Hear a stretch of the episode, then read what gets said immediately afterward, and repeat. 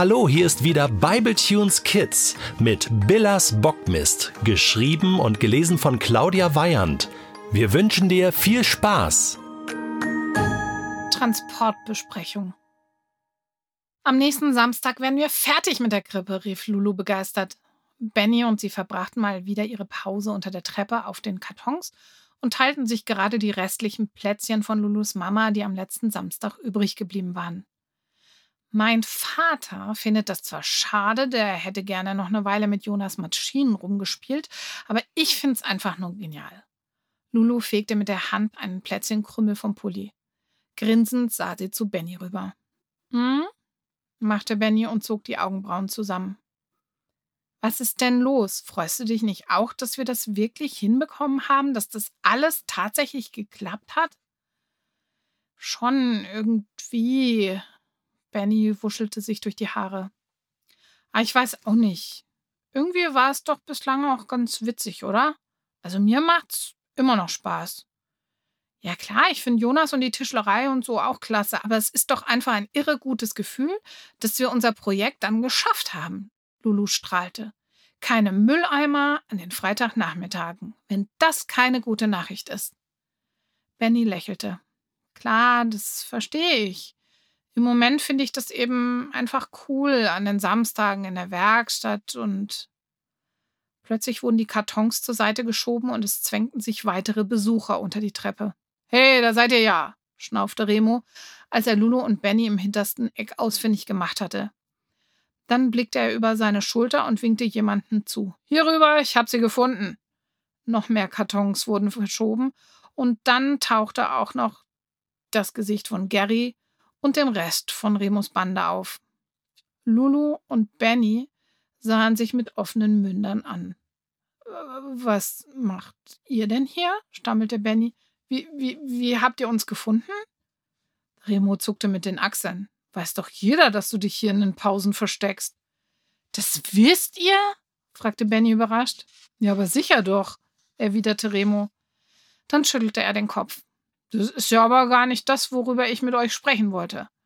Er sah sich um, dann schob er sich eine Kiste zurecht und setzte sich darauf.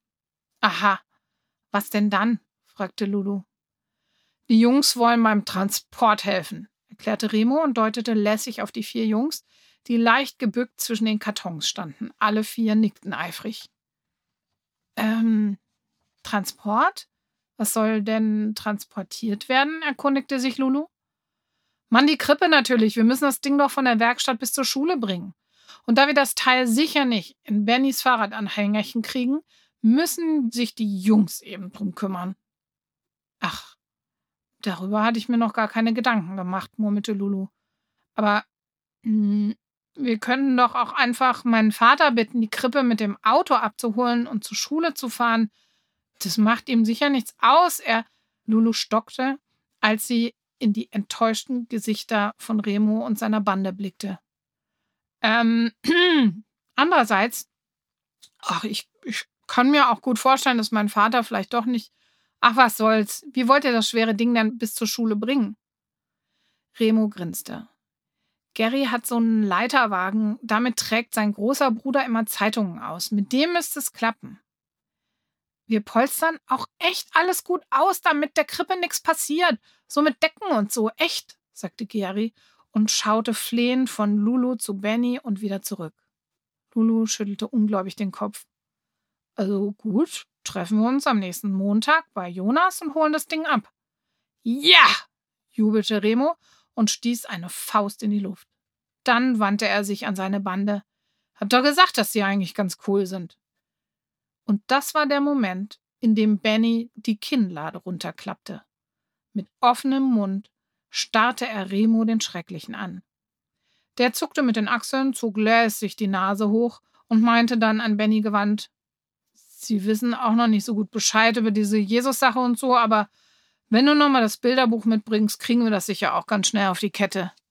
Ich. Ja, aber. Äh, klar, alles, alles klar, stammelte Benny. Remo nickte. Okay, dann ist es ja soweit geklärt. Er stand auf und schob seine Sitzkiste wieder zurück und zwängte sich hinaus. Die Jungs folgten ihm. Schöne Pause noch. Benny starrte ihm hinterher. Lulu biss in ein weiteres Plätzchen. Das ist nicht zu fassen, flüsterte Benny. Was? fragte Lulu mit dem Mund voller Plätzchen. Wir sind cool. Lulu schluckte das restliche Plätzchen hinunter. Klar sind wir cool. Ja, aber ich meine, hast du nicht gehört?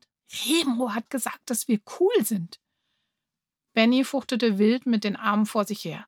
Vor kurzem war ich noch der Loser, der Flanny Benny, und jetzt bin ich cool. Na, vor kurzem war er ja auch noch Remo der Schreckliche, sagte Lulu und stand auf. Und was ist er jetzt? fragte Benny. Keine Ahnung. Aber ich muss schon sagen, dass dein Freund Jesus eine merkwürdige Wirkung auf ihn hat. Man könnte Remo inzwischen fast nett finden.